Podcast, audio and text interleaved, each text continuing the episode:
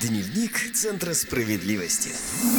Здравствуйте, с вами Дневник Центров справедливости и я ведущая программы Ксения Измайлова, а также юрист Федерального информационно-аналитического Центра защиты прав граждан Ольга Вавилина. Здравствуйте. Сегодня в выпуске.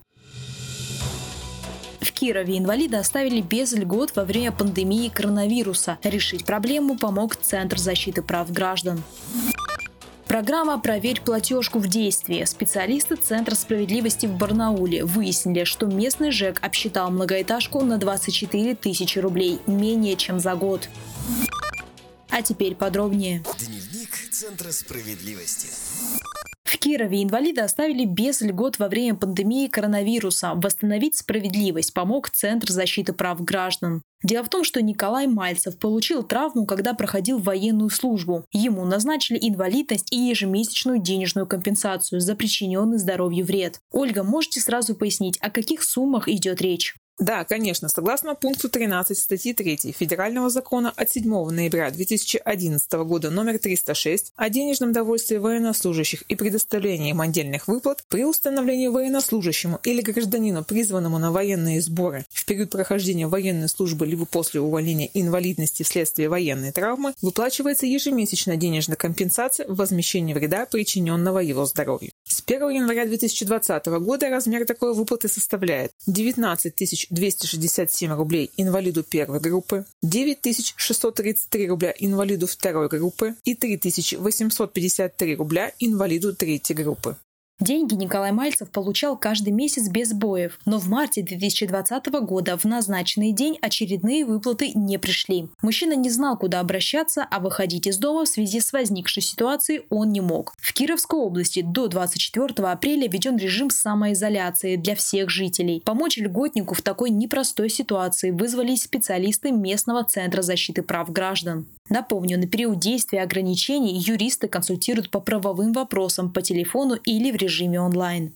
Когда к нам на горячую линию обратился Николай, специалисты центра выяснили, что основания для приостановления и прекращения выплат у заявителя не было. Юристы направили электронное обращение в Управление социальной защиты населения в городе Кирове. Уже на следующий день сотрудники соцзащиты принесли заявителю денежную компенсацию прямо домой. В управлении объяснили, что выплаты задержали из-за технического сбоя.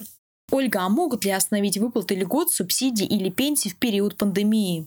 Ксения, общего закона, который регламентирует вопрос о прекращении выплат для льготников не существует. Каждая выплата, пенсия, льготы и субсидии имеет свои основания для назначения и сроки выплат, а также основания для приостановления и прекращения таких выплат. Пандемия не может быть основанием для прекращения выплат. Кроме того, президент России Владимир Путин принял решение продлить выплаты всех социальных пособий и льгот для граждан в течение ближайших шести месяцев. Выплаты продлят автоматически, без предоставления каких-либо дополнительных справок. Такую меру глава государства озвучил в ходе обращения к россиянам 25 марта 2020 года. Теперь гражданам, которые получали, к примеру, субсидию на оплату ЖКУ, придется регулярно подтверждать уровень своих доходов, чтобы получать такую поддержку. Порядок выплаты пенсии в период пандемии не изменится. Граждане будут получать пенсионные выплаты в назначенный срок. Тем, кто получал пенсию на Почте России, почтальоны будут приносить выплаты прямо домой. Пособие на ребенка также продлят без подтверждающих документов. Родители, которые получают пособие на ребенка до 1 октября 2020 года, освободили от необходимости подавать заявление на продление поддержки. Пособия будут продлять автоматически. Приходить в отделение соцзащиты и Пенсионного фонда России не нужно.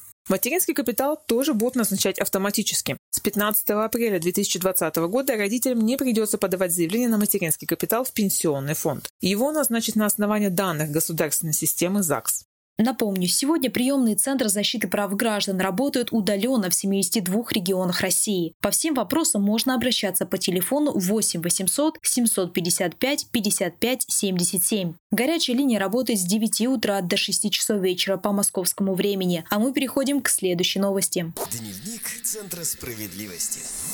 Специалисты Центра справедливости выяснили, что барнаульский ЖЭК обсчитал многоэтажку на 24 тысячи рублей, менее чем за год. Дело в том, что несколько месяцев управляющая компания фирма PGET-2 брала для расчетов платы за воду общую площадь имущества, завышенную в три с половиной раза. Узнали об этом местные специалисты Центра защиты прав граждан, когда на семинар по программе «Проверь платежку» пришла председатель Совета многоквартирного дома на 50 лет СССР Дом 4 Наталья Ковунова иного. Когда женщина принесла платежки, юристы сразу заподозрили ЖЭК в обсчете собственников. Подробнее расскажет Ольга. С июня 2019 по март 2020 года включительно управляющая компания фирма БЖЭТ-2 применяла при расчете платы за воду, потребляемую на содержание общего имущества, то есть СОИ, увеличенную площадь дома. Площадь общего имущества дома составляет 258 квадратных метров, но управляющая компания указывала в квитанциях 893 квадрата. Скорее всего, учитывали подвал, что является нарушением жилищного законодательства. Ведь согласно пункту 17 раздела 3 приложения номер 2 к постановлению правительства Российской Федерации номер 354. В состав общего имущества для расчета объема воды, который может быть потрачен на сои, входят площади межквартирных лестничных площадок, лестниц, коридоров, тамбуров, холлов, вестибюлей, колясочных и помещений охраны или консьержа. То есть площади чердаков и подвалов должны исключаться при расчете. Да, именно так, Ксения. Но в нашем случае ЖЭК проигнорировал букву закона. В Центре справедливости председателю помогли составить жалобу в инспекцию строительного и жилищного надзора Алтайского края с требованием обязать управляющую компанию произвести перерасчет. В результате управляющая компания фирма Бжет-2 сделала перерасчет для семьи Натальи Ковуновой на 470 рублей. А в общей сложности жителям пятиэтажки вернули 24 тысячи рублей.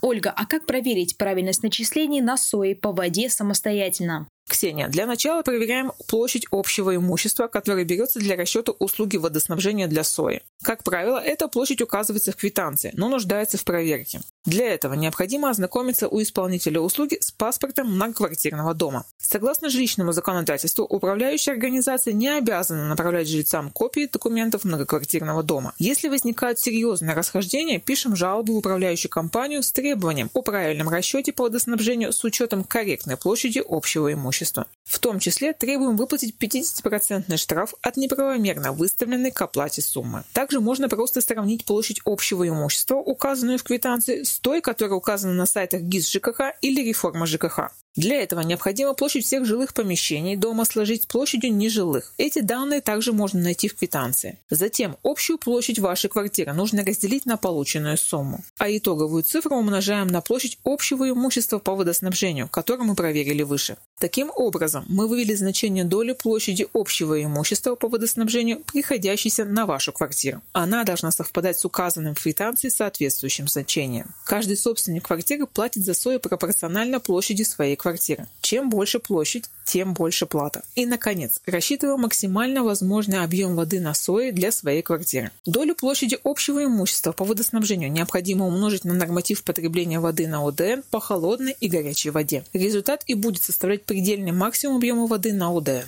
Ольга, вот когда мы выяснили все площади и поняли, что коммунальщики делают неправильный расчет на сои, куда жаловаться? Для начала непосредственно управляющая компания, согласно статьям 156 и 157 Жилищного кодекса, при необоснованном завышении платы за ЖКУ собственник или наниматель квартиры имеет право потребовать от управляющей компании уплаты штрафа в размере 50% от неправомерно выставленной к оплате суммы. Данное требование должно быть заявлено в управляющую компанию до устранения ошибки в расчете. Если ваше заявление проигнорировали или вам пришел отказ в перерасчете, то жаловаться необходимо в Государственную жилищную инспекцию.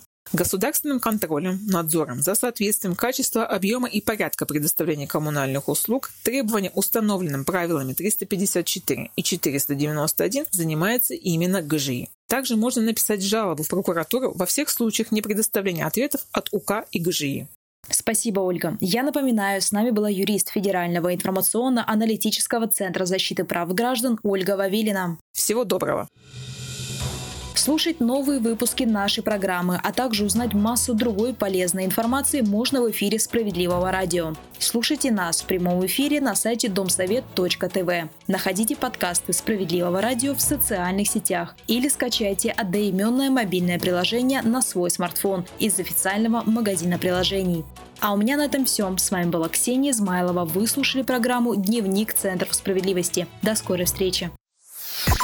Дневник Центра справедливости.